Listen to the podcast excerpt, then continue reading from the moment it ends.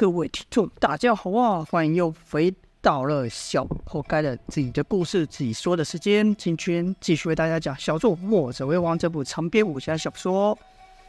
前面呢，要说接上前文啊，冯介子要和童风姚建勋两人说，当时遇到大牛的情况，就听冯介子说道：“大概数十年前发生了一些事，使我对俗世产生了厌烦。”有徒生归去之感呐、想找一合适之地进修度过余生，不再不再插手世俗之事。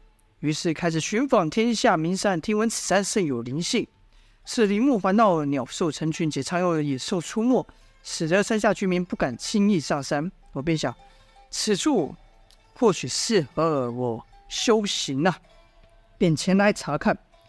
说到这，童风就奇怪问道：“林木环绕？”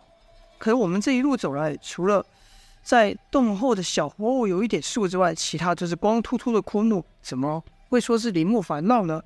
姚建勋也说：“对啊，而且我们这一路上也没看到其他人呐，哪有什么居民呢？还是说以前这里长得不一样？”冯继子就说：“这里以前确实和现在非常的不一样。”童风就问道：“难道发生什么天灾吗？”冯继子叹道。是天灾还是人祸，或者这两者本是一体，没人知道。但可以肯定的是，那件事的发生彻底改变了此山的面貌。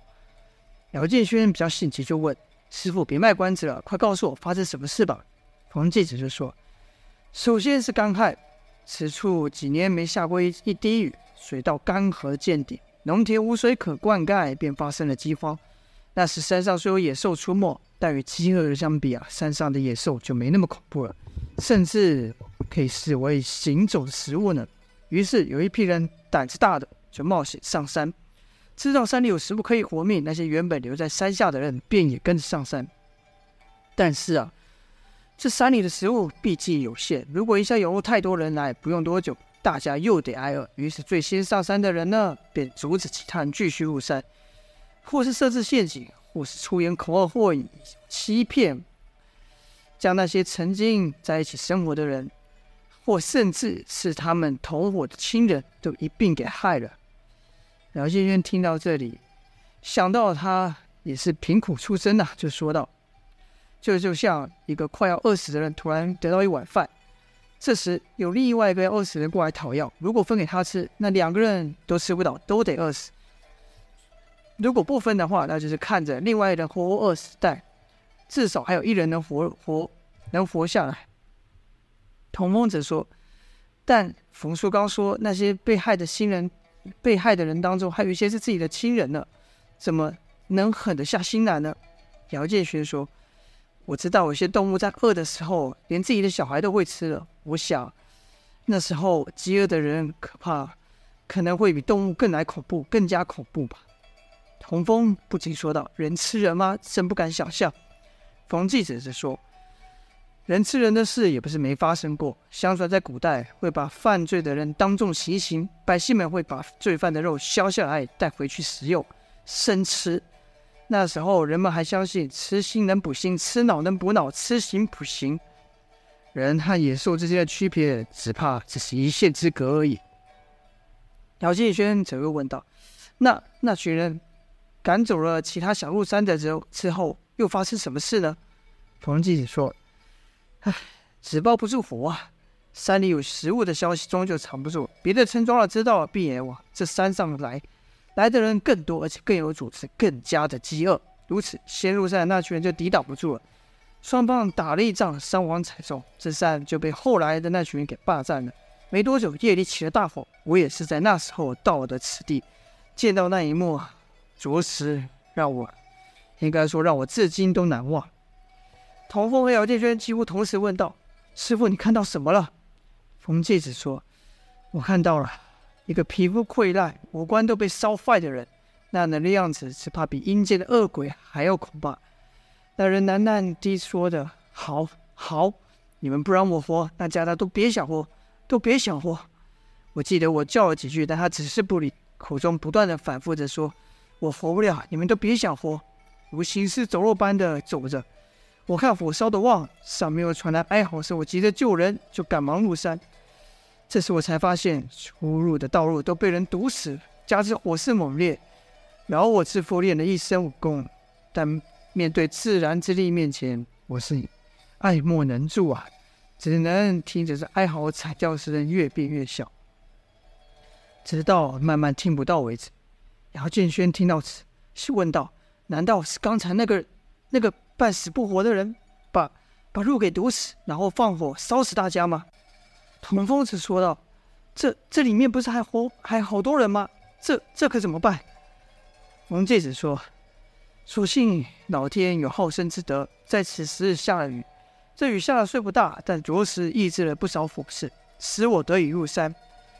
我一入山呐、啊，就看到到处是烧焦的尸体，找了一遍，似乎已没有人生还了。正当我要放弃的时候。”哎，听到了婴儿的哭叫声，循声而去，发现这声音是从一石头的缝隙传出。这婴儿，想必你们也猜到了，这婴儿就是大牛。从那之后呢，这山也就多了一个名字，就是我事先和你们提过的五虎山。大牛一听到冯继子叫他的名字，便指着自己傻笑道：“是大牛，是大牛。”姚建轩则说。难怪这山到晚上那么恐怖，有这么多的阴气跟鬼魂，想必是那些被烧死的人在作祟。冯继只是说：“我带着大牛继续在山里面寻找，却没有发现其他活人，但却发现了此洞。”童风、姚建轩两人原本以为自己的生平啊已经够不幸了，但看看大牛，连个名字都没有，亲人还被烧死，脑子还不正，还有点不正常。便都对大牛起了怜悯之心。冯继子继续说道：“所幸这大牛有自己的福气啊，长得甚是健壮。在我印象中，他几乎是没生过病的。”这时姚建勋说：“我听人家说过夸父追日的故事，那夸父是巨人啊。我想那夸父有后人的话，那一定是大牛了。这世界上应该不找不到比他长得更大的人了。但还有一事不明啊。”于是童风就问道：“可是？”冯叔啊，这大牛为什么要去锤那石盘呢？冯继子说：“他呀，他是在学我取水呢。”姚继轩不解，问道：“取水？我看大牛取老半天，水也没取来啊，怎么不直接去湖里装呢？”冯继子心想：这用说的可讲不明白，便说：“来吧，用给你们看吧。”然后领着三人到石盘前，说道：“这大石下的水，就是你们昨天倒的小湖。”而这石头甚是奇特，它不会沉到水下去。姚建轩说：“所以大牛想把这石头压下去，如此把水给挤出来嘛。可我看那石头一松，这水又被吸回去了。”冯继子点点头说：“你倒是知道这个道理。其实啊，也就是用压力的意思。”姚建轩听冯继子称赞自己，就得意起来，说道：“这有什么难的？这不就和玩喷水的玩具一样吗？”童风则是问道。但大牛这么有力气，都只能把石头压下去一点。难道冯叔你力量还能比他大吗？冯继子笑而不答，慢慢运功，一手按于石盘道。没多久，石盘下的水声越来越大，越来越大。跟着就看石盘浮起，水噗噗噗的从凹槽处流出。但冯继子所用的方式可和大牛完全相反。冯继子是用内力把水给吸起来，由下而上以水力把石头给抬起，使那凹槽的水满溢而出。大牛看到后尖叫道：“水水满了！我就说水会满吧。”大牛就说过水会满吧，没骗你们吧？童博爱、姚建勋也是惊呼道：“好厉害啊！这什么功夫，居然能把这么大石盘给托起来？”冯继子说：“这功夫你不早就知道了吗？”姚建勋惊道：“是太虚御术。”冯继子点了点头。姚建勋说：“师傅要怎么样才能练成像你这样的？”冯继子对着童博爱、姚建勋说：“怎么想学吗？”二子自然回答：“想，当然想。”冯继子说：“练武啊，是外在的体现；练功才是内在的修为。没有扎实这个内力功底，就难以练成武功。你们呐、就先从基本的练功说起吧。”自那之后呢，冯继子就常与童风、姚建轩讲经书的道理。两人对于经书道文听的是懵懵懂懂，常常听着听着就睡了起来。但当冯继子传两人浑元功的时候，两人就打起精神，用上心了。这浑元功啊，是道家的无上修炼内力的功法。浑元指的是天地自然之气，浑元功的意思就是把天地之气纳为己用之法。欲练文元功，需摒除杂念，凝神调息，以呼一吸都与自然同步，将精神融于天地之间，感受风的吹拂、土的踏实、水的流动，而后把此天地真气凝聚于自身丹田之中。通透过练功啊，童风姚建轩才初步的稍微理解经书上的一些含义。而两人练功的时候，大牛也在一旁有样学样。别看大牛平时，痴痴呆呆的，但练习的浑元功来，可比两人更加纯熟。一来是大牛脑袋简单，所以他专注练功专注，必就摒除杂念；而浑元功正是需要摒除杂念，专注练习的一门武功。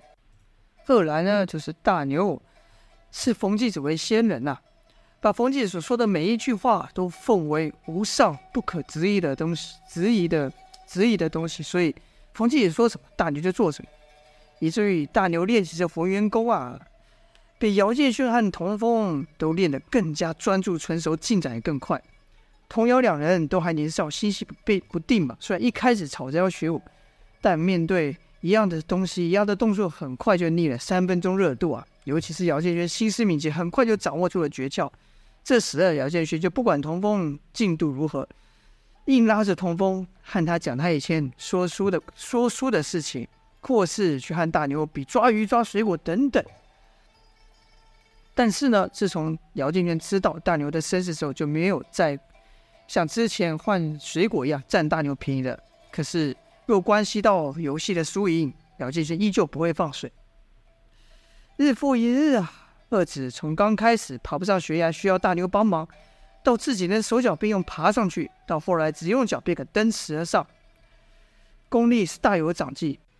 而冯继子看童风、姚建轩的浑元功小有根基了，便又传他们太虚运术。但道家武功可不是这么好练呐、首先，道家的武功和世上任何一派都不同，没有固定的招式，是重意，定重意不重形，使人难以掌握入门之法。